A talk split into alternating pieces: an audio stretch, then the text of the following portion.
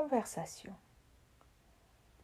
Passant devant une maison de thé, Nasreddin y voit un homme habillé de la même façon que lui et portant le même turban. Il entre et engage la conversation.